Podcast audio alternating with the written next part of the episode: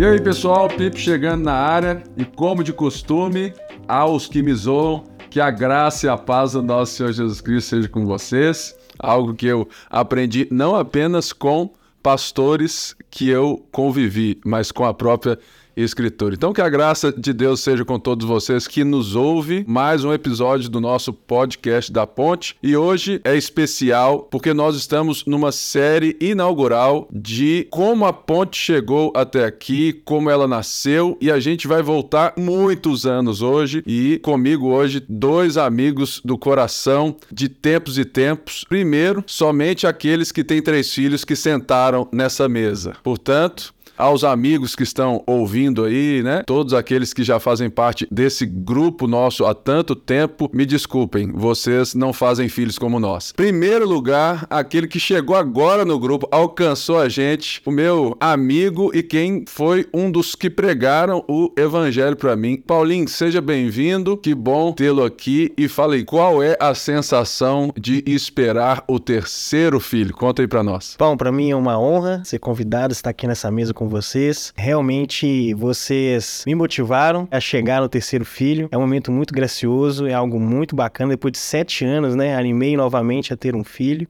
tá vindo aí a Clarinha. E é uma sensação muito gostosa, né? Muito gostosa. E ainda mais quando a gente está na presença de Deus é melhor ainda, a gente consegue contemplar ainda melhor essa fase da vida. Eu lembro que nós iniciamos a nossa jornada quando nós dois éramos magros. O Paulinho tinha 15 anos de idade, 16 anos de idade. Nós fomos amigos e colegas da escola, do boa. ensino médio. Nós éramos da mesma sala e o Paulinho já namorava com a Estela. Então tem muita história legal. Seja muito bem-vindo, já que hoje nós vamos falar sobre como amizades espirituais formam uma igreja saudável. E não poderia faltar, né, aquele amigo que gerou até uma família além de nós, que também tem três filhos, teve o terceiro primeiro que todos nós aqui, mas que poucos sabem, mas o meu irmão é casado com a irmã dele justamente por causa da nossa amizade. Felipe, americano, vulgo Tilipe, que poucos sabem também está na liderança da igreja desde sempre e é estatutariamente o vice-presidente da igreja. Seja bem-vindo, Tili. Valeu, valeu. Prazer, alegria estar aqui com vocês. Legal a gente poder falar sobre isso aqui agora, né? Do, do que a gente já passou, do que muito do que a gente viveu e vamos embora. Muito bom. Vamos então voltar aos cérebros anos da década aí de 2001, né? Quando nós chegamos na igreja e vimos que Deus tinha algo ali. Em 99,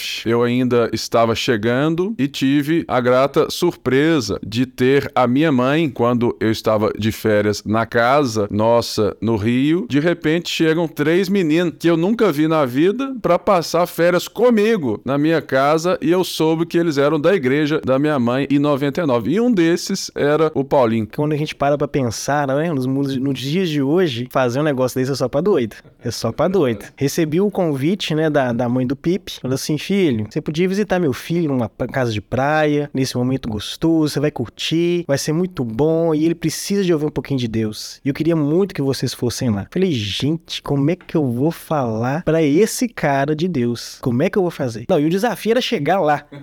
Ele tinha 14 anos de idade, cara. 14 para 15. Falei assim, cara, como é que eu vou chegar lá no Rio de Janeiro? Como é que vai ser essa história? Por aí já foi uma missão quase que impossível. Baixa na rodoviária, pega um ônibus, vou baixar lá na rodoviária do Rio de Janeiro, pega um pirueiro lá muito louco de madrugada.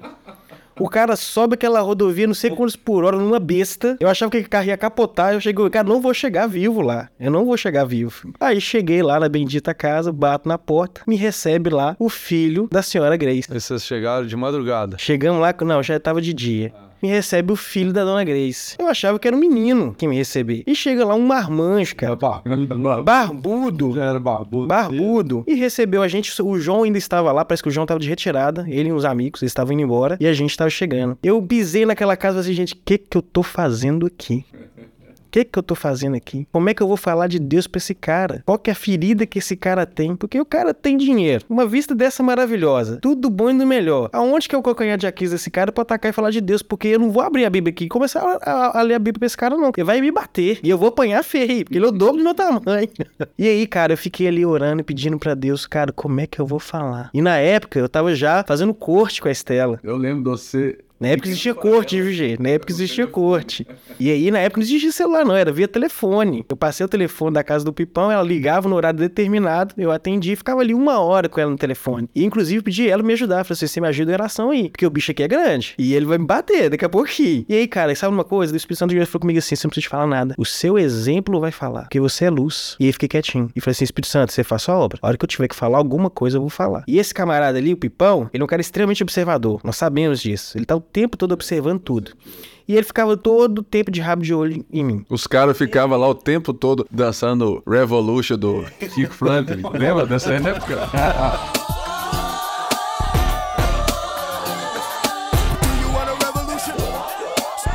Você já dançava Revolution, viu? Essa música eu já ouvi demais, chega. Então, assim, foi uma experiência, cara, que foi uma experiência muito forte na minha vida, impactante. Muito impactante. Tinha que estar extremamente vazio para que o Espírito Santo de Deus estivesse em mim. E através de mim, ele falasse e impactasse a vida do Pipão. E eu, sem falar nada, o Espírito Santo estava fazendo trabalho. Até que um dia ele virou e falou comigo assim, cara, como é que um cara simples desse ali consegue ser alegre como eles são alegres? Ele sabia da minha condição. Sabia que eu era uma pessoa muito simples. E ele fez exatamente essa pergunta pra mim. Ele virou pra mim e falou assim, cara, eu tenho isso tudo aqui, cara. Eu tô vendo vocês aí, cara. Eu não tenho essa felicidade que vocês têm. O que, que é isso? Aí eu falei assim, agora é a hora de a gente falar. Agora é a hora. E ali a gente começou a introduzir um pouquinho. Nada assim, pesado, lendo a Bíblia. "Ó, Você vai pro inferno, você ficar fazendo essas coisas que tá fazendo aí, usando esses trem doidos aí que você usa. Nada disso.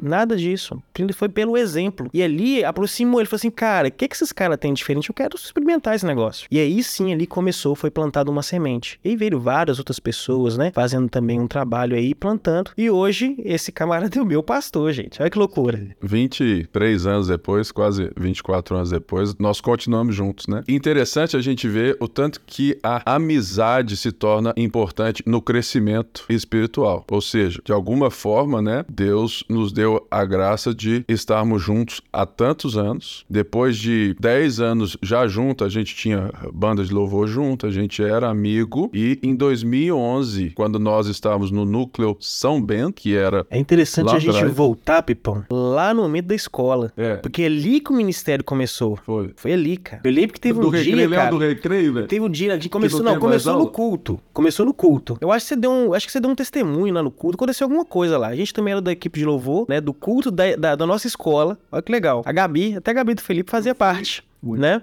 Até onde eu sei, eu fui o primeiro aluno a pregar Foi. no culto da escola. Isso mesmo, isso mesmo. Então a gente tinha um ministério de louvor, nós fazíamos louvor, a Gabi participava também, né, do, do Felipe. E ali, cara, Deus deu uma palavra através do Felipe que o negócio impactou o resto do dia. Nós não conseguimos concentrar na aula, cara. Isso Olha que loucura. Não, isso foi no nosso clubinho, no recreio. Não, ah, não, é escuta, é, não. Do vídeo do Jason Upton. É isso do The Call. É isso aí, eu vou chegar lá. E aí teve um culto já legal, beleza. Depois eu já tava meio que, meio que impactado pro culto. Culto, pra sala de aula. Teve culto. Subimos pra sala de aula, era segunda-feira. Toda segunda-feira é dia de culto. Subimos lá pra sala de aula. Beleza. Aí teve a aula. E aí nós tínhamos um clube. Pessoas que estavam com a gente, nossos amigos, sempre no horário do recreio, tava ali lendo a Bíblia, compartilhando alguma coisa. A gente já tinha esse A gente hábito. era crente, né, velho? A gente tinha esse Era um hábito. negócio legal. O negócio a gente não vê hoje, né? Mas não vê. E a gente soube aproveitar muito bem, né? Graças a Deus. E tentamos de alguma forma levar isso pros nossos filhos. E aí, cara, o Pipão, né? Já tava ali liderando a turma já. Levou lá junto com. com tinha uma, uma galera que não lembro muito bem quem que era. Barbrona, não. A Carolzinha, A Carolzinha, é isso aí. irmã do Gustavo. Carolzinha, é isso aí. Levaram lá, gente, um vídeo pro clube. E aí o negócio começou a impactar a gente que o, o Vídeo cassete do Call. O negócio desceu de uma forma assim sobrenatural, cara. E aí o que acontece? Estendeu ali o recreio, o recreio acabou, fomos pra sala de aula. Só que nós entramos na sala de aula, a gente não conseguia parar, cara. O prédio todo não teve mais aula. E aí, Foi nossa maravilhoso. sala. Aí o professor entrou, entrou até o João Lúcio, entrou na sala de aula e falou assim: pode parar com isso. Agora eu preciso dar aula de matemática. Só que ele não conseguiu dar aula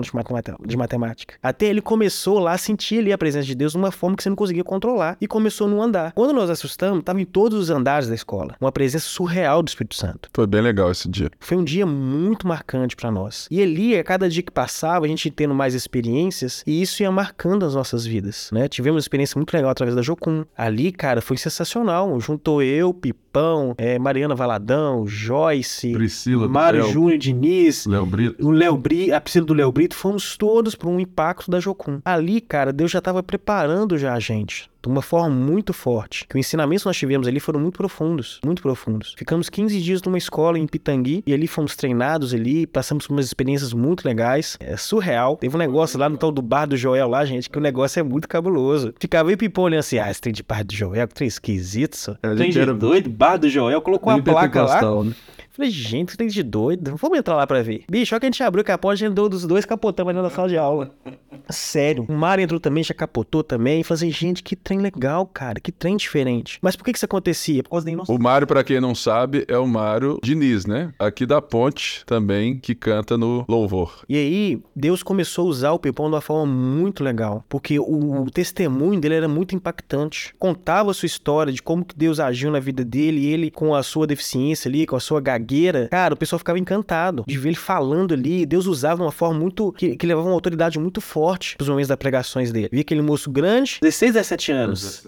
E aquele moço lá barbudo, jovem, falando de Deus de uma maneira assim muito legal, porque ele estava muito sedento por Deus, mas muito sedento mesmo. A gente não viu o Pipão. Pipão, tudo dele era ler a palavra de Deus, ela tá envolvendo, buscando de uma forma assim muito forte, que às vezes constrangia a gente, entendeu, Pão? A gente ficava até constrangido assim, cara, o cara acabou de conhecer Deus aqui, já tá desse jeito. Então, tanto tempo na igreja, eu não tô assim, o que, que é isso? Hein? Tem alguma coisa errada. E sempre o Pipão puxando a gente com uma régua pra cima. Desde novo, o Pipão sempre conscientizou a gente, cara, vocês têm que ter uma leitura bíblica, vocês têm que ler, cara. E isso era muito legal no Pipão. É, eu lembro que uma das coisas que desde cedo me preocupou quando eu cheguei, né, para Cristo e na igreja, era entender o contexto dos textos. Eu sempre tive essa esse medo, sabe assim? É no começo era um medo. Eu lia textos e, e falava assim, não, pera aí, mas esse texto foi escrito por alguém, para outras pessoas, numa outra era. Eu preciso ler história, eu preciso ir atrás de livro que conte o contexto histórico. E quem veio muito forte nessa área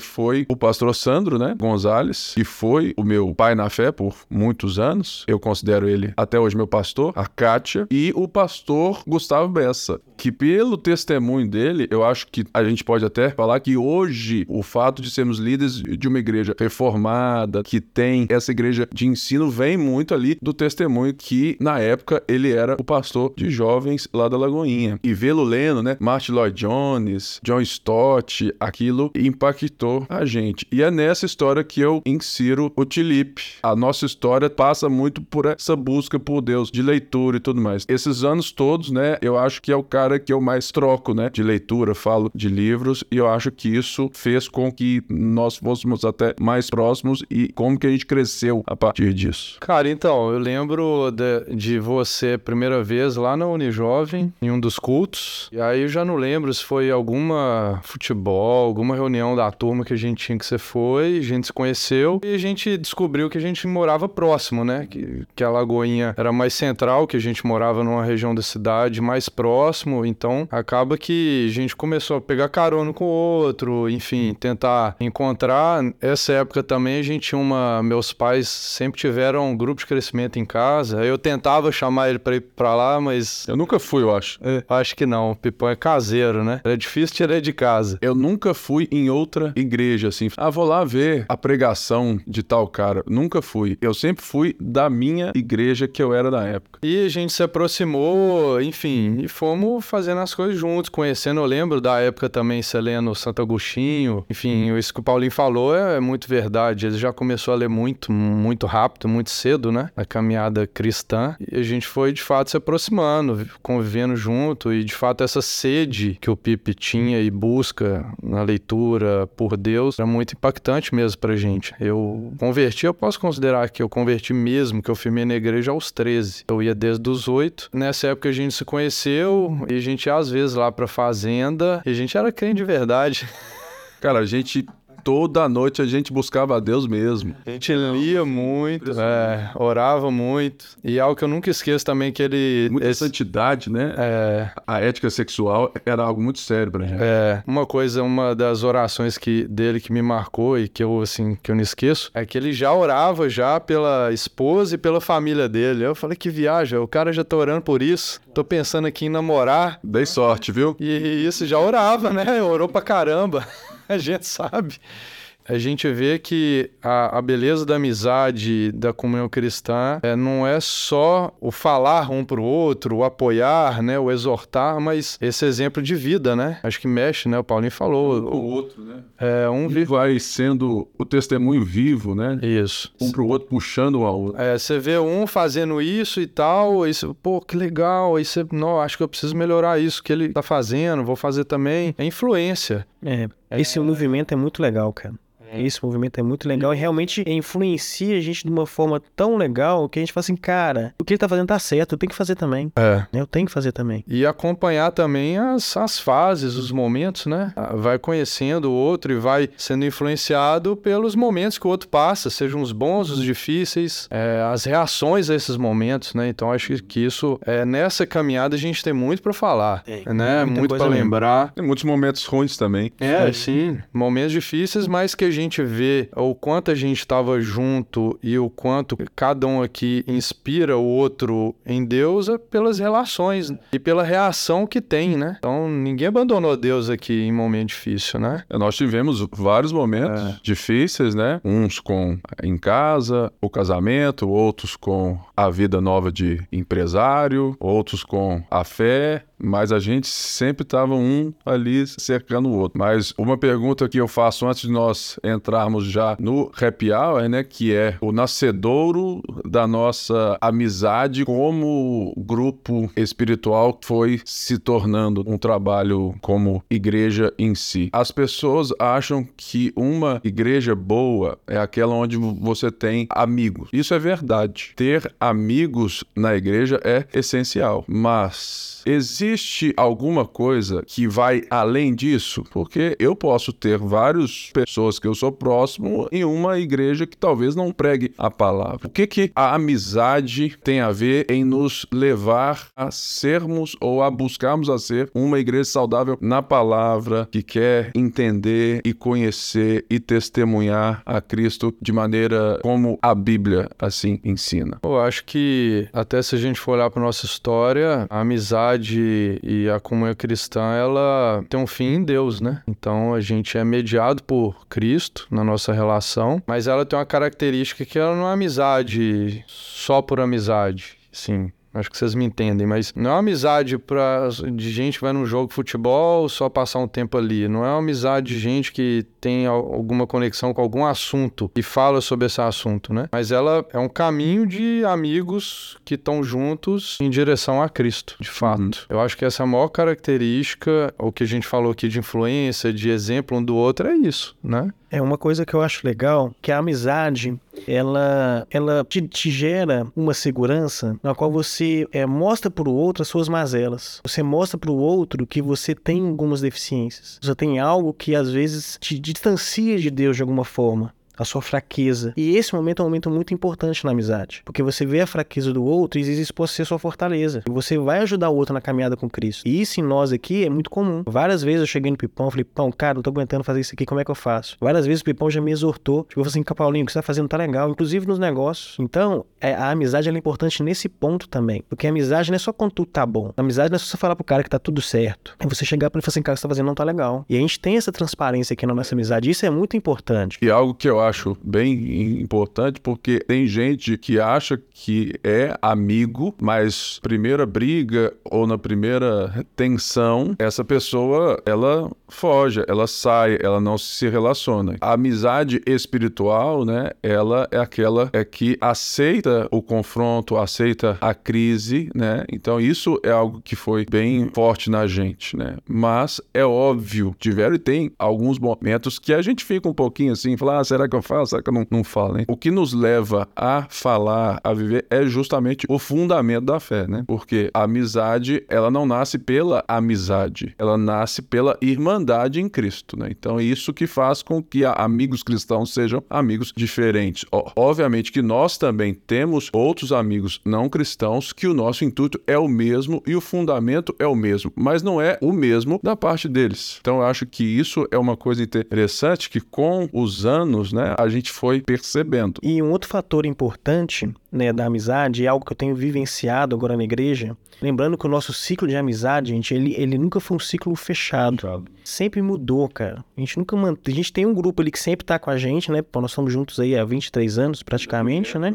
Mas sempre. É, sempre oscila, gente. Então já passou por vários grupos, né, por nós aqui e ainda continua, né? Isso faz parte da vida. E de um, um ano para cá, a gente, é, eu tava praticamente estático na igreja em relação a isso. Eu tava praticamente estático. A gente veio da pandemia e isso esfriou muito a gente nessa relação de amizade, né? Distanciou. Eu observei que tinha alguns homens necessitando disso aqui. E aí começou um movimento na igreja através de quatro homens. O Guedes, teve lá o Humberto, o Mário. Começou um movimento. E aí, nesse movimento, é, eu também introduzi, porque eu, eu, vivia na mesma situação deles, aquela frieza, sabe? Aquela frieza, assim, cara, olha, você vai até aqui, daqui pra frente é, é eu e minha família. E aí a gente reaproximou, entendendo esse distanciamento nosso estava esfriando a gente, inclusive espiritualmente. Uhum. E aí o Guedes foi muito sábio, ele virou e falou assim, cara, nós precisamos de orar, nós precisamos de orar, porque como, como nós estamos aqui, deve ter outros homens do mesmo jeito. E nós começamos a orar ali e entendemos que, cara, se a gente não aproximasse um do outro, gerasse essa intimidade entre a gente, confessasse os nossos pecados entre nós ali,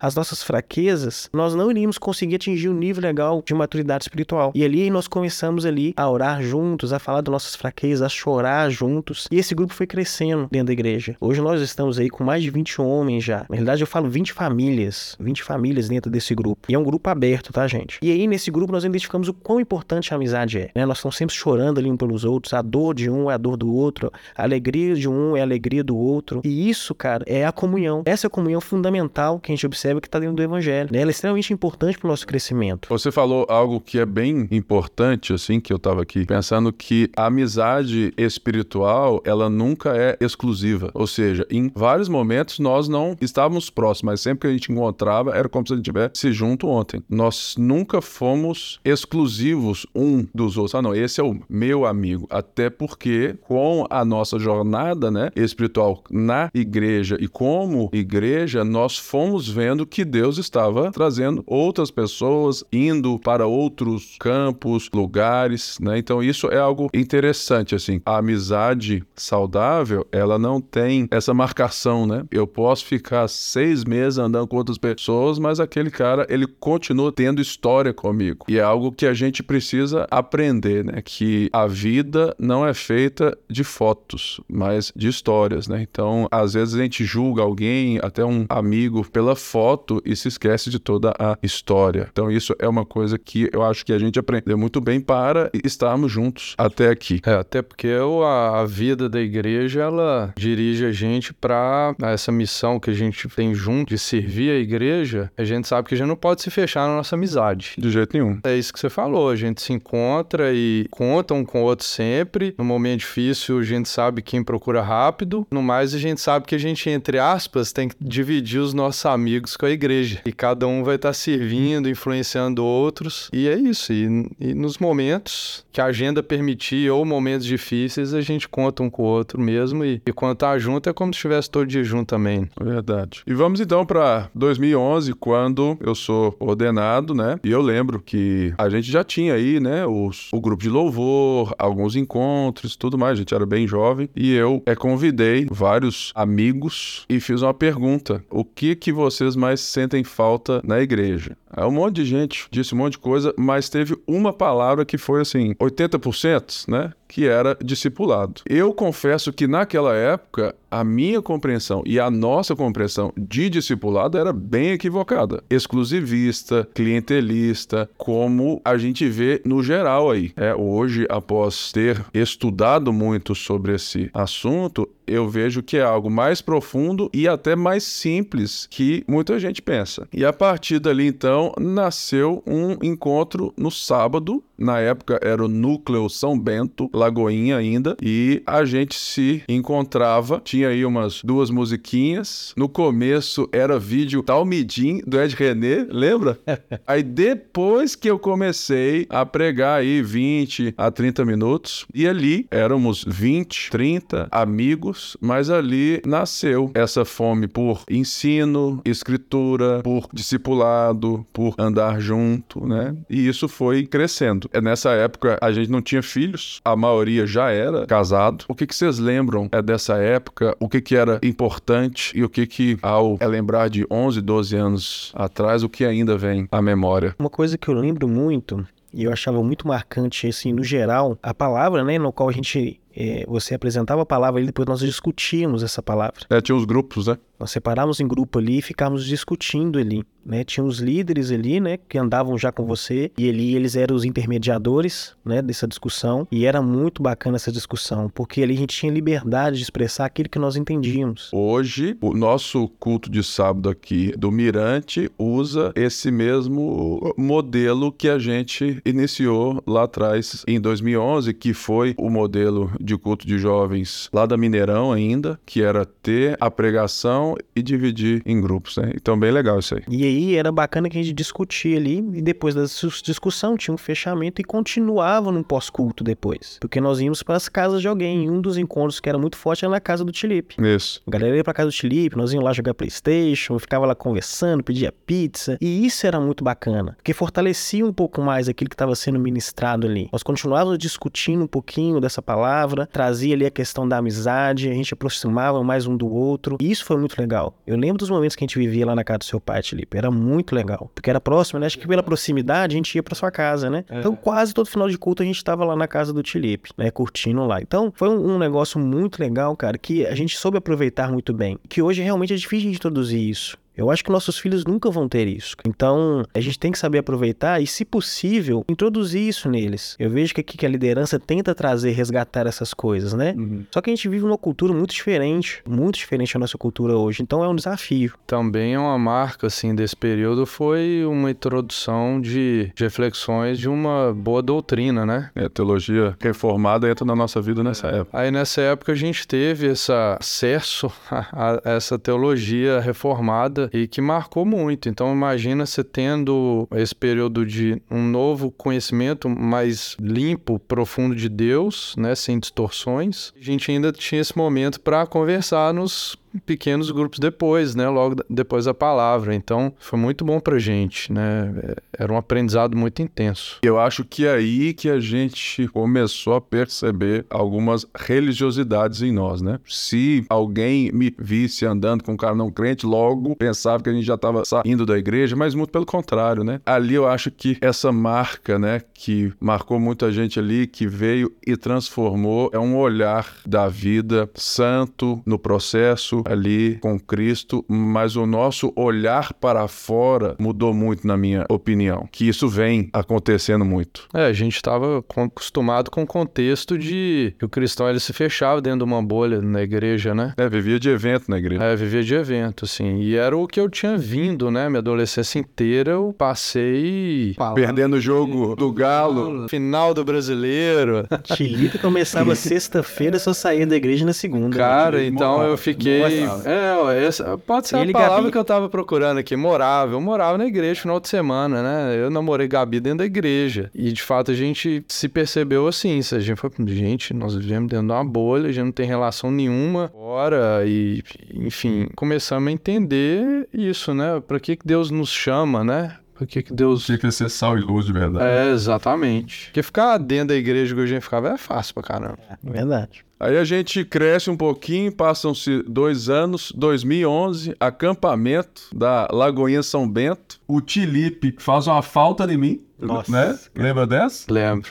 Eu, eu rompo os ligamentos da clavícula. Foi só isso que aconteceu. Claro. E nós éramos da banda de louvor e eu era o líder de louvor. Então, ao romper, eu não tinha como ir para o culto mais, fiquei dentro do quarto e ali, naqueles dias, eu tive a impressão que Deus estava nos direcionando, né, me direcionando para um novo tempo que veio a ser o nosso retorno à sede da Lagoinha com o trabalho que existia em 2013 2013. Eu lembro que quando eu cheguei para vocês e falei assim, gente, nós vamos voltar para sete. Lembra dessa? Hum, Tudo claro que eu lembro. Pelo amor de Deus, nós estamos claro aqui pra gente. Nós precisamos. Tava confortável, né, tava abrir a tampa. Nós precisamos dar isso para mais gente, né? Porque acaba que ficou um grupo muito fechado ali, né? É, Ah, Criou um grupo fechado. E É, a ali você se aprofundou, viu, né, uma visão, nas- falei assim, cara, eu não posso ficar nesse grupinho É. ali, eu tenho que ir além, cara. E aí, Tava gostoso, tava bom, tá doido, a galera tava bom, cara. junta, né? Mas a gente entendeu. Tinha mais tempo a viver. É, eu, é. Eu queria só abrir um parênteses. Quando ele machucou o ombro, a gente. Você não foi pro quarto, a gente foi pro hospital. A falta do futebol, né? Que mostrou a providência divina. Não, eu. falta eu de providência. é só um parênteses engraçado é que ele com o machucado, doendo pra caramba, e quem foi, foi levar a gente, ele na, eu e ele junto no carro, Léo e Girundi. o Léo Gironde. E o Léo é uma, uma peça rara, né? Ele é engraçado demais. E o Léo toda hora soltava piada. E o Pipe, a gente passando mal dia, e o Pipe assim, com o ombro doendo, falou, Léo, para de fazer piada, cara. Eu não aguento rir mais não. Ele tentando rir e o Léo soltando uma atrás da outra. E a gente foi no hospital, tirou radiografia, enfim. Mas quando você, você falou, ah, vamos voltar, né? Eu, Gabi, por exemplo, a gente tinha ficado muito tempo na, na sede da Lagoinha e a gente tinha acabado de fazer esse movimento de ir pro núcleo. Meus pais, meus irmãos, todos eram do núcleo São Bento. Eles ficaram muito tempo lá, até com Pipe no núcleo São Bento. E eu custei ir pra lá. Quando eu vou lá, passo dois anos, Pipão, vambora, vocês vão sair? Vão lá pra sede de novo? Já, Não é possível. É. Mas ele soube muito bem explicar pra gente, né? O porquê, de fato, uma missão que Deus estava chamando, né? Pra esse movimento. E com o tempo a gente foi vendo. E eu acho importante a gente ressaltar que nesse movimento, alguns ficaram e continuam sendo próximos nossos. Até o Diogo e a Brenda, É. né? Que são muito próximos nossos, ótimos amigos até hoje e que não vieram junto, né? Sim. Eu lembro que em três meses, de 30 pessoas, já tinham 150. Aí, brevemente, a gente. Mudou de novo. Subimos para outro local. Um culto no domingo, né? Às 7 horas. Que a gente encontrava num local um pouco menor. Lá no pub Isso, ali, que é. chamava de Tipo pub da mocidade. Da Pano da Aí o Mocidade. negócio cresceu e já não comportava mais ali. Aí tivemos que ir para um outro local. Aí virou um culto, culto happy hour, lembra? Isso. De repente, em 2015... Aí já não era sábado mais, né? Não, já não era Aí já sábado, passou era pro domingo. É. Em 2015, eu volto pra vocês, o culto tava muito legal, lotado, um monte de Tava gente. muito massa. Aí eu chego e falei, gente, Aí lá vem o Pipão querendo mudar de novo. É, não fica lá quieto não, gente. vou plantar uma igreja. Aí nasceu a Lagoinha Mineirão e a gente ficou ali por cinco anos. Nessa plantação foi bem interessante que os líderes ali, né? O conselho da igreja, desde o início, era eu, o Tilipe, aí já tinha o Lincoln, o João e tinha outros irmãos e que foram chegando a partir disso, né? Até lembro que o povo, ao ver a casa na aula da Pampulha, né? Uma casa grande, não tinha nada. O povo falou, Pi, você é muito doido. Não, cara, vamos, vamos embora, vai dar certo e tal. E deu certo, né? E hoje, muito daquilo que a gente vive hoje, a, a gente aprendeu ali. Então, só pra gente falar sobre essa época ali, plantação de igreja, ou seja, nós já éramos muitas pessoas, o culto já era grande, a gente faz o movimento e de repente a igreja chegou a ter ali, tinha quase mil membros. É. Quem estava à frente da igreja éramos nós com as outras pessoas que foram né? O que que marcou ali pra gente, né? Uma coisa legal, Pipe, que marcou pra mim nesse momento, que quando a gente tava lá no happy hour, nessa fase ali, a gente tava sempre recebendo muito. Se ministrava muito em nossas vidas ali, a gente nos pequenos discutia e tal. Mas quando tem esse momento de transição e cresce um pouco mais, nós entendemos a necessidade ali da gente servir. E você falou, deixou isso muito claro, uma coisa que impactou todos nós ali, quase todos os membros ali entenderam a importância de estar servindo a igreja. E isso foi muito forte. Não tinha um que você olhava assim que não estava servindo na igreja. De alguma forma servia. Tem uma história lá fundamental daquele estacionamento lá que marcou demais a vida de todo mundo que trabalha naquele estacionamento. Felipe estava na frente, né, na direção. Sério, o líder dos diáconos. E aquele estacionamento ali, cara, fortaleceu demais. Várias pessoas estavam perdidas. Então a gente tinha que criar um ambiente, realmente criar um estacionamento. Um lote. Um lote vago. Gigante. E esse lote gigante, uma mata violenta, não tinha iluminação, não tinha marcação, não tinha nada. E colocava ali quantos carros ali, Felipe? 170. É, por aí. Era muito caro. então, foi um desafio muito grande. E aí, os homens ali, o que, que, eles, que eles começaram a fazer? Não só os homens, como tinha mulheres também ajudando. Os homens começaram aí, entenderam a, a visão, foram para aquele lote, começou a capinar aquele lote todo, fazer a parte elétrica inteira daquele lote. Pra quê? Pra receber bem ali as famílias. É, a gente fez ações lá, mar- Eu tenho foto de dois momentos que a gente fez mutirão. Um deles eu levei meu pai. Meu e era pai. muito prazeroso, cara. Meu pai, à época, já tava lá pros 75 anos, foi lá ajudar, meu sogro foi também, e a gente juntava e era. E aí, essa sensação de você se sentir útil na igreja, ela é muito boa e fortalece ainda mais a nossa fé. Porque tinha muitas pessoas que estavam anos e anos na igreja e nunca serviram. E ali eles viram alguma forma de servir. O estacionamento eu coloquei aqui porque foi algo muito marcante ali para nós. As pessoas que estavam junto com a equipe ali do Tilipe, eles até hoje, eles falam assim, cara, que momento. Semana passada mesmo eu tava com o Andão, eu tava com o César, e eles falam assim, cara, ali Deus transformou as nossas vidas. Olha pra você ver, gente. Deus transformou a vida de um cara servindo. E no estacionamento. E tinha dia que, inclusive, Pipão, ele saía do púlpito e ia lá pro estacionamento, gente. Ele ia servir no estacionamento. Essa época aí, eu gostava de ver aquela série Undercover Boss, que é o, é o chefe da empresa que se fantasia e pra ver os problemas da empresa. Aí, foi daí que você tirou então, né? Tem uns trem maluco. né? Agora eu entendi. É, aí eu botei uma- um short, né? Um short. Foi. Fui servir no estacionamento, outra pessoa pregava, aí de repente, 10 horas era o, o culto, né? 10 e 20, que tanto de carro chegando. Aí deu 10 e meia, ainda tinha carro. E eu, bom dia pessoal, tudo bem? Bom dia, vamos lá, vamos lá. Já estamos na terceira música do louvor.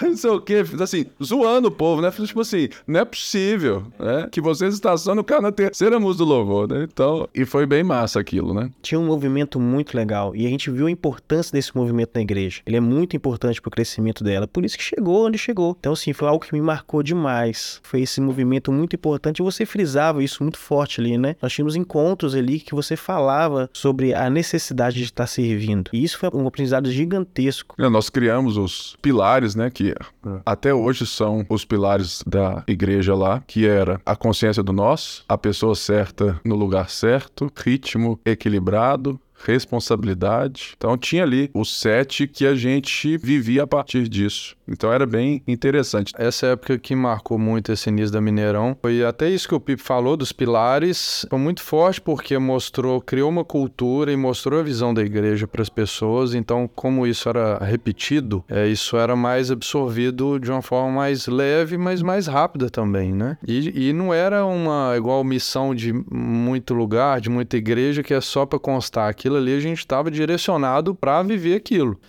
né? O, então, se, se o voluntariado ele passava por esses pilares. E outra coisa muito interessante foi que desde o início, né? Porque o PIP sai de um contexto de estando em uma igreja, né? No São Bento, depois da sede da Lagoinha, estando dentro da igreja. Quando a gente chega na Mineirão, a gente era uma igreja, fazia parte da Lagoinha, mas a gente tinha as nossas responsabilidades, a gente tinha, né? Muito mais coisa para se organizar. E ele teve a preocupação desde o início, quando ele fala de João, de Lincoln, teve o Igor também, teve um- uma atuação muito grande nesse início. É formar de fato um conselho e que era um conselho que estava caminhando junto com ele. Não foi um o Pipe era o que fazia tudo e determinava toda a igreja, mas ele sempre teve essa, essa habilidade de trazer junto, compartilhar e, e tomarmos as decisões é, juntos, né? E isso foi muito importante. Eu acho que as pessoas foram percebendo com o tempo, né? Que isso de fato fez diferença. E a palavra, eu acho que a- as pessoas foram percebendo. A palavra foi muito forte, né? E as pessoas chegavam e, e falavam: olha, uma marca desse lugar era. a- as- falava dois, né? Era o Ministério Infantil e a palavra. Pregação. Isso, a pregação. Foram pontos fortes, assim, que a gente teve a graça de Deus de É. aprender, né? E fazer. Aí a gente chega num momento onde a gente já estava junto ali, mas eu já tinha outras coisas dentro da igreja, já estava mais na sede e iria para a sede em 2020, mas estava nas nossas, nos nossos papos, né? As nossas discordâncias quanto à doutrina,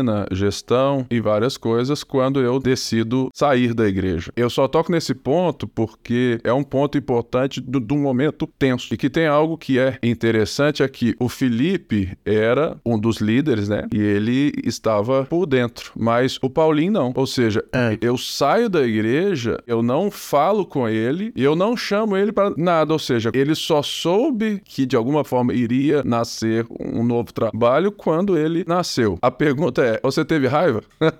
Esse é um ponto legal, né? Pra gente discutir aqui comentar, né? Porque, no primeiro momento, quando isso aconteceu, eu super entendi né? E eu continuei congregando na igreja, né? Eu continuei lá na Lagoa Mineirão, na fase de transição, depois que teve, né? Foi para um lugar melhor e maior, continuei ali junto com eles. Por fora, eu tava vendo que o um movimento estava acontecendo, né? Só que acabou que você tava é, numa situação muito delicada, você tava vivendo um momento, e eu deixei você viver esse momento. Falei assim, cara, não vou, não vou no pipão agora, deixa ele viver o momento dele ali, no momento certo a gente vai conversar sobre isso. Vou conversar sobre outras coisas agora com ele. E aí, cara, eu vi que o movimento tava acontecendo, vi que você não me chamou pro movimento. Na época eu achei estranho, mas eu falei assim, cara, eu conheço o Pipão, conheço o coração dele. Então eu sei que tem alguma coisa acontecendo. Então eu vou chegar para ele e perguntar o porquê que isso tá acontecendo. Quem me convidou foi o João Paulo, pra você ter ideia, que o João Paulo tava mais próximo, eu sabia das coisas que estavam acontecendo. O João Paulo, o Felipe, tava sabendo. E o João Paulo falou assim, cara, nós vamos começar a encontrar no clube. Ó, oh, cara, que legal, tamo junto. Hora nenhuma eu liguei pro Pão e falei, Pipão, por que você me chamou, cara? Você é doido? Tantos anos junto com você, só que eu entendi, eu conheço o coração dele. Por isso é importante a amizade. É. Que a gente conhece o coração da pessoa. E aí, num momento, depois eu cheguei e falei com ele, falei assim, Pipão, cara, achei estranho, velho. Por que, que você não mandou uma mensagem me chamando, hein? É só você mandar mensagem, velho. João Paulo que me chamou, não foi nem você, que doideira. Aí Pipão me explicou. Mas eu não fiquei com raiva hora nenhuma, cara. Hora nenhuma. Falei assim, cara, eu conheço ele. Se ele fez isso, tem alguma coisa acontecendo por trás. Eu vou perguntar à pessoa o porquê que ela fez isso. É, isso é algo que é importante a gente frisar. O nosso ponto aqui é contar como que estar junto, como ser amigo é importante. Em um momento de tensão, várias pessoas ficaram tristes, ou alguns até hoje estão, porque eu não chamei ninguém. E isso é um ponto importante. Mas os que de fato conheciam nossa história, eles souberam, alguns já vieram, outros já perguntaram, outros tiveram esse carinho, né, de, de estar mais perto, e outros falaram, não, eu, eu vou deixar ele ter esse momento dele. Então isso são coisas importantes que na nossa amizade fizeram muito sentido. Aí veio o novo ano, 2020, aí entra a história que se você quiser ouvir é do nosso último podcast com a Mari e a Keila, de como que a gente achou o clube, de como que isso aconteceu, ou seja, outros amigos que entraram na história que é o encontro no shopping. Mas eu lembro que quando nós chegamos ali no clube, o primeiro culto foi dia 9 do 2 de 2020. A gente tinha já um grupo organizado, né? Um grupo base. É, eu, Tilipe, Toninho, Mari, a Débora, o Bruno Arruda, o Thiago Guedes já. Mas eu lembro que indo para lá, a Débora falou assim: Mo, se tiver 10 pessoas, 20 pessoas, você não liga não. A gente chega lá, velho. Tinha, tinha muita gente. Eu lembro de quando o Lincoln chegou. Lincoln, que é um dos membros do conselho aqui da ponte. Ele chegou, ele olhou para mim e a gente desabou a chorar. Era difícil pra gente aquilo ali. É um momento difícil que todos nós vivemos e deixamos aqui a nossa gratidão, né, a toda a história que a gente tem, todos os pastores que a gente teve, mas foi esse momento. Então ali nasce, né, uma nova igreja que vem a ser a ponte mesmo depois e que é alvo de outro podcast com os irmãos de Recife, de uma forma maravilhosa também vieram até nós e nos acolheram. Nesse início, como que, que estar junto novamente foi bom para nós?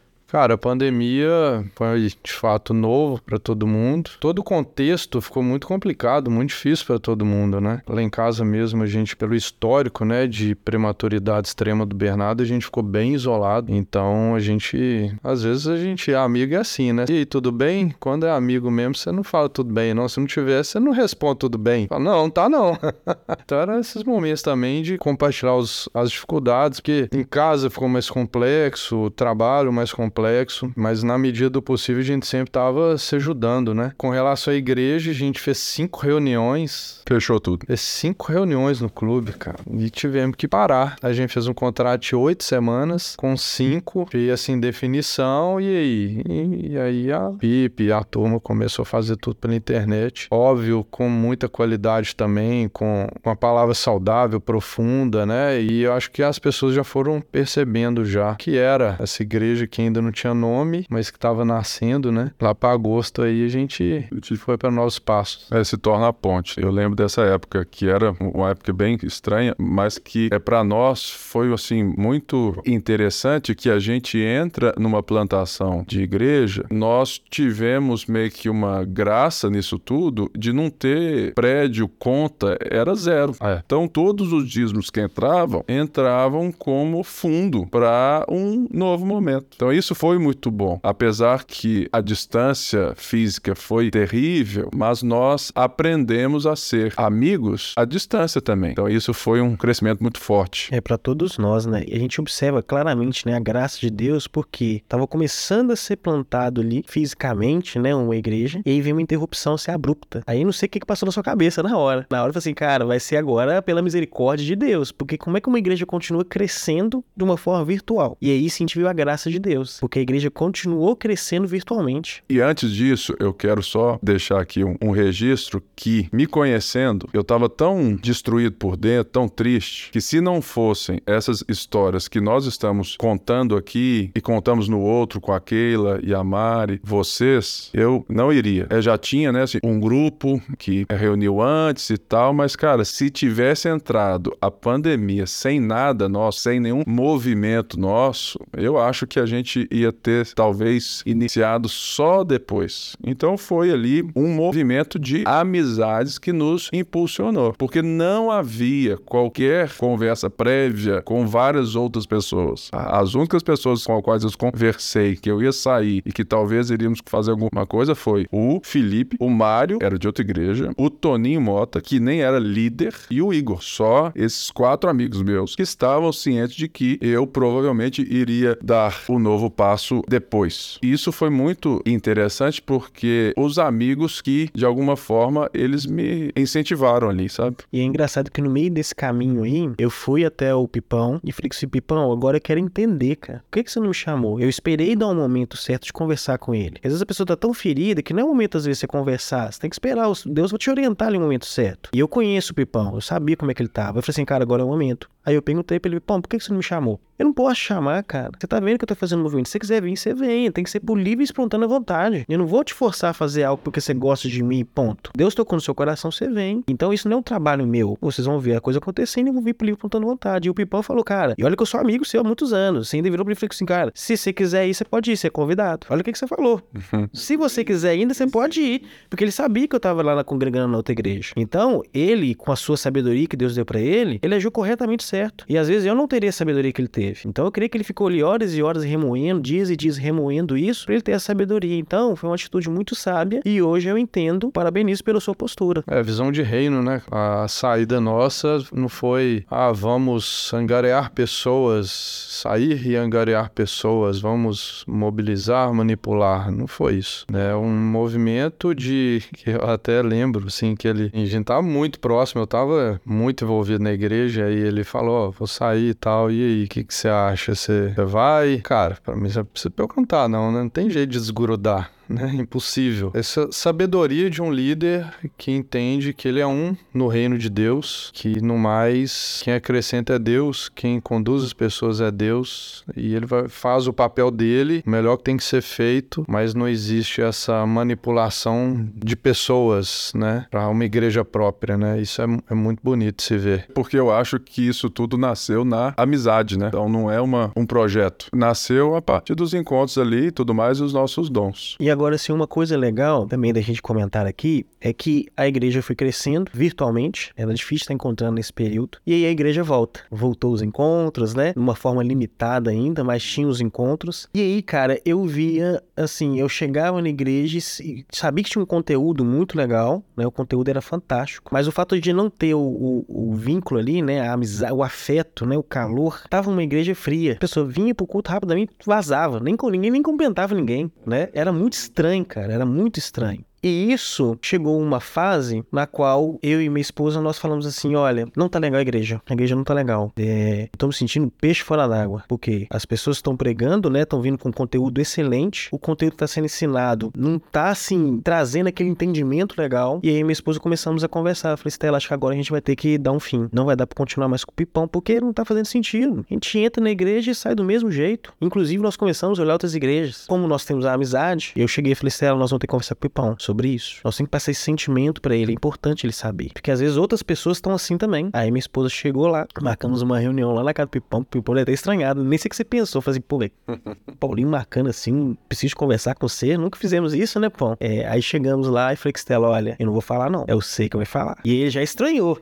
É. Ele já estranhou. Eu falei assim, pô, Estela falar? Que loucura. Menina fica só calada, o que, que é isso? E aí ela chegou e externou pra ele. Falou assim: Pipão, tô indo na igreja, tá tudo muito legal, tudo muito bonito, mas eu não tô entendendo nada. Eu não entendo nada que você fala. E que os outros têm falado também. Tá difícil. Aí criou um start no ser ali. E aí o que, que o Pipão falou comigo assim? Olha, ele foi bem claro. Curto e grosso. Frequenta mais a igreja, participa mais, se envolva mais. Porque acabou que a pandemia afastou a gente realmente da igreja. A gente não vem só no culto, né? Não vem só no culto, ou seja, né? Vindo só no culto é muito Você é só um cliente, né? Vai lá e participa. E eu falei que Stella, Stella, ele tem, ele tem razão. Pra gente poder fundamentar isso, nós precisamos estar praticando, eh, estar eh, indo mais à igreja e falar com eles assim, cara, nós estamos indo, você tá vendo, mas continua a mesma coisa. E aí nós começamos a ir, começamos a envolver, acabou que o Pipão também mudou um pouquinho ali, né, algumas coisas, e a gente entendeu o quão importante é a gente fazer parte do movimento, a gente estar junto com a igreja, a gente ser igreja. Então foi algo muito legal e foi um aprendizado fantástico pra gente. E hoje o Paulinho, que antes era amigo próximo, que era membro da ponte, ele hoje serve a igreja, ele hoje faz parte do- dos meus grupos de estudo. Não, aí detalhe, falei assim, Pipão, nós precisamos de encontrar mais vezes, cara. Ficamos alguns almoços durante a semana e tal, e teve um dia específico, nós fomos ali na Savassi, região da Savassi, e almoçamos ali. E eu comecei a ler alguns livros, que ele começou a introduzir algumas literaturas pra mim. E eu comecei a ler um livro, e um dos livros que eu tava lendo é da Igreja Centrada. Tim Keller. Jim Kelly. Eu virei pra ele e falei assim, seu sem vergonha, agora eu entendi o que, que você tá fazendo já há 20 anos. Eu li Tim Keller desde desde 2000 e 2013, eu acho. Por que, que eu não entendia, gente? Porque chega um certo momento que a gente acha que a gente já sabe demais. Quando ela acha que conhece muito, ela começa a barrar os conhecimentos. Ah, cara, você já sei. Então você ignora as coisas. Pelo fato de ter muitos anos na igreja. E parei, gente. Realmente eu, eu parei na minha vida espiritual. E ali o Pipão, ele ressuscitou minha vida espiritual de novo. Eu entendi que eu não sabia era nada. Tudo que eu aprendi, cara, tava tudo errado, né? Era algo muito, muito voltado pra religião. E o Pipão, ao longo desse tempo, dessa caminhada com ele, foi desconstruindo isso em nós. E chegou um momento que eu comecei a envolver mais com a igreja, que eu falei assim, cara, eu preciso estar mais na igreja, cara. Eu parei ali no momento da transição ali, quando começou a pandemia, cara, eu afastei realmente da igreja. Porque eu tinha na minha cabeça, que eu vi alguns pastores falando, que o primeiro ministério nosso é a nossa família. Isso tá errado. Nosso primeiro ministério é a igreja. Que nós não podemos olhar pra nós. Nós temos que olhar pros outros. Mesmo que você tá olhando pra você, tá tudo errado. Eu penso isso de uma forma diferente, assim. Eu acho que sempre que a gente coloca lista, a gente erra. Porque eu sirvo a igreja como família. Então, eu concordo que se formos fazer uma lista, Deus, família, igreja, ok. Mas uma, Deus não pode ser parte da lista, porque ele que diz qual é a lista. A família, ela é a expressão que vai fazer a lista. Então, ela serve a igreja, né? Então, esse entendimento de igreja local ou de igreja ser um local também é muito ruim para nós. É por isso que a gente aqui constantemente fala assim: olha, no prédio da ponte, a ponte não é o prédio, a ponte é um organismo organizado, ou seja, é aquilo que nós institucionalizamos para ter organização de processos e cuidados para o bem do organismo que é a igreja que aqui está. Então, isso são coisas importantes, mas olha só, veja como que é importante o diálogo em tudo. Que você foi de um cara que estava pensando em sair da igreja para um cara que hoje fala que você agora entendeu e tá mais engajado que nunca. Para você que tá nos ouvindo, é interessante que você entenda, fala assim, puxa vida, poxa, mas os caras têm 23 anos junto. Não, porque os 23 anos juntos são a somatória do primeiro dia, do próximo dia, do dia de hoje. Então, se você tá nos ouvindo, você também pode construir, você deve construir e quando acabar agora, você vai mandar uma mensagem para esses grandes amigos seus e agradecer a Deus pela vida deles. Isso que eu acho importante. Então, para a gente finalizar, três anos já de ponte, igreja plantada, todo mundo aqui trabalhando, o conselho forte com os amigos, mas eu não queria fechar falando da igreja. Eu queria fechar falando de vocês. Quais as características que eu vejo né, no Paulinho, no Tilipe, que mais me ensina? O Paulinho é o cara do serviço. Ele é o cara que você você olha pra ele assim e fala, velho, eu tô precisando fazer isso. O cara em cinco minutos tá na porta da sua casa e ele faz, ele serve. Ele tem um lado relacional muito forte. Então, isso me inspira muito de ser um cara que serve, mas que não quer só servir pelo serviço, mas que serve a pessoa, que sabe o nome dela. Muito obrigado, amigo, porque isso me faz um homem melhor. E o Tilipe Felipe é o cara do abraço, né, Paulinho? É, um abraço forte. Eu sei do monte de gente que não gosta de mim e não gosta de você, Paulinho, mas do Felipe eu desconheço. Também não conheço ninguém que não gosta dele. Depois eu te passo a lista. Tem a lista, pelo amor de Deus. Ele é um amigão. Sempre foi assim. É impressionante. Deixa eu te dar um abraço. Deixa eu te dar um abraço. Dá um abraço aqui. Isso é uma marca muito forte, né? Ele é muito relacional, ele é muito amigo, físico, ali presente e tudo mais. Mas o que mais me inspira na vida dele é quem sabe um pouco mais da história deles, dos filhos deles são lindos, é como eles lidam com isso tudo. O Felipe, ele me ensina muito a ser alguém confiante na soberania de Deus. Nos maiores momentos que ele teve ali dificuldade com o nascimento do B, da Laura, da Sara, né? Eu nunca vi ele reclamando, eu nunca vi ele, ele assim, assim, falando assim, Deus, porque eu? Todas as vezes que eu vou reclamar, é impressionante. Eu sempre lembro do Felipe e da Gabi, falando assim, cara, eles são assim, esse retrato assim na minha sala, sabe? Que eu falo assim, eles, eles, eles são uma inspiração, né? E agradecer essas suas palavras e tudo graça de Deus, né? E se a gente tem uma confiança em Deus fundamentada, você tem muita culpa nisso. Mas graças a Deus, né, que a gente pôde estabelecer nossa amizade e nossa fé em Deus de forma profunda. Isso, e isso é essencial, né, nos momentos difíceis. Cara, é, Paulinho, a gente acabou não falando aqui, né? A gente participou da célula junto muito tempo tinha pouco tempo de casar da época, né? E menos tempo, né, que hoje, não tão pouco. A gente viveu um tempo legal junto. Depois você me liderou, depois nós montamos juntos uma célula de namorados. E aí foi. É, lá na sede ainda, antes de, de eu e Gabi irmos pro São Bento. Paulinho, é isso que o Pipe falou e o cara à disposição, executorzaço, ativo e pra cima, não vê dificuldade. E nos momentos mais difíceis da vida dele, ele, por tudo que você passou, você nunca parou, você sempre foi atrás, você batalhou pela sua família, até hoje, né? Ele já renasceu umas duas vezes. E é isso, é o cara à disposição mesmo, que a gente sabe também que pode contar. Agradeço Deus pela sua vida. E Pipão, é, é o que ele falou no início, né? Nós servimos de cupido lá pra minha irmã e pro irmão dele. Gente, é quem não sabe, o João e a Bela são os pastores da igreja Luzeiro. Exatamente. Cara, Pipão, ele é muito mais reflexivo do que eu. Pensa muito nas coisas que importam, assim. Ele é muito direcionado para aquilo que mais importa. Por ser muito relacional, eu fico, às vezes, no momento ali, na galera, eu tendo a, a, a ser muito, assim. Eu dou um passo em um segundo. Ele dá um passo em um mês.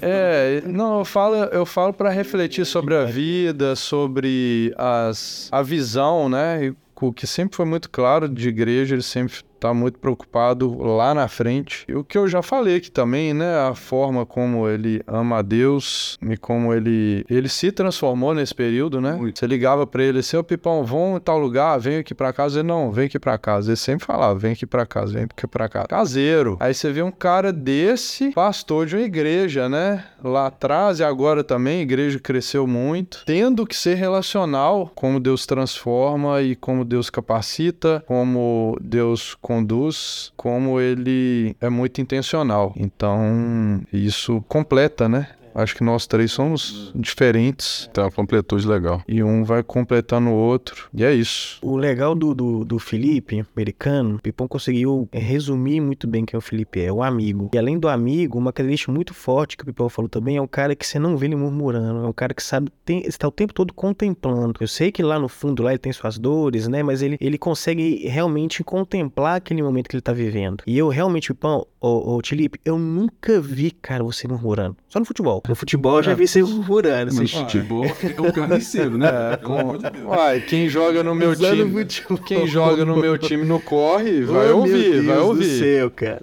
Mas assim, é uma característica muito marcante, cara. E você ensina muita gente, cara. Quem é seu amigo que tá do seu lado sabe o que, que você viveu. E a gente fala assim, cara, eu não conseguiria passar pela metade. Então você ensinou muito a gente com isso e tem ensinado ainda, né, Felipe? Pra mim eu- é uma satisfação muito grande de caminhar do seu lado, tá? Da sua família. É fantástico. E o Pipão, cara. Cara, uma coisa que marca muito a gente nele é a sua intencionalidade. Ele é um cara muito intencional em tudo que ele faz. Você pode saber que na hora que ele pensou e te deu aqui talvez uma tarefa, te deu alguma instrução, cara, ele tá sendo muito, mas muito intencional. Mas a sua intenção sempre é focada no reino, sempre focada no reino. E outra coisa legal, a constância dele. Na caminhada do Pipão, ele sempre foi constante, cara. Não foi aquele cara de oscilar, né? Nós oscilamos, Pipão não, sempre constante. E isso, cara, é muito legal, porque se eu tivesse mantido a constância dele, talvez hoje eu estaria no nível dele, ou até maior. Você tá bem, bem acima de mim. Você que não sabe. Né, eu trouxe ele, né? Cheguei, ele joguei uma semente ali e ele aproveitou essa semente e manteve essa constância desde 1999, cara. Ele manteve essa constância. E isso, cara, admira a gente e, e faz com que a gente continue do lado dele, porque a gente quer aprender mais. E ele me startou de um tempo pra cá, de tal forma, que hoje eu tô fazendo uma teologia. O cara tá estudando teologia, velho. Eu nunca imaginei estudar teologia na minha vida. Não, mas mandei ele pra um bem carismático, assim, sabe? Eu falei, gente, cara, eu fico lá em casa estudando, falei assim, cara, que pipão sem vergonha, o que que ele tá fazendo aqui, cara? Isso aqui é fruto dele. Por quê, cara? Eu entendi que eu quero ser um cara acima da média. Eu não quero ser um cara mediano. E isso é uma coisa legal da, da amizade. A amizade tem que ser pessoas que realmente estão ali com você e te puxam para cima. E se ela não te puxa, você tem que puxar ela para cima junto com você, né? É a função nossa da amizade. Então, Pipão, é assim, eu, eu louvo a Deus, cara. Agradeço muito a Deus pela sua vida, como pela vida do Felipe, né? E de outros também, irmãos aqui da igreja, que são nossos amigos, que têm nos ajudado muito nessa caminhada cristã. Muito bom. É isso, pessoal. Você ouviu mais uma história de como nós chegamos até aqui, da origem de muita coisa. Se você não ouviu o primeiro podcast, o Encontro no Shopping, volta lá, ouve também, né? E no nosso próximo encontro vamos ter histórias com outras pessoas que fizeram e fazem parte da nossa jornada até aqui. Vamos encontrar os pastores da ponte. Pastor Tiago Guedes, pastor Bruno Arruda e como que a gente se reuniu, as nossas histórias e como que a gente está até aqui, porque nós somos a ponte. Deus abençoe. Valeu, valeu, valeu gente. Até.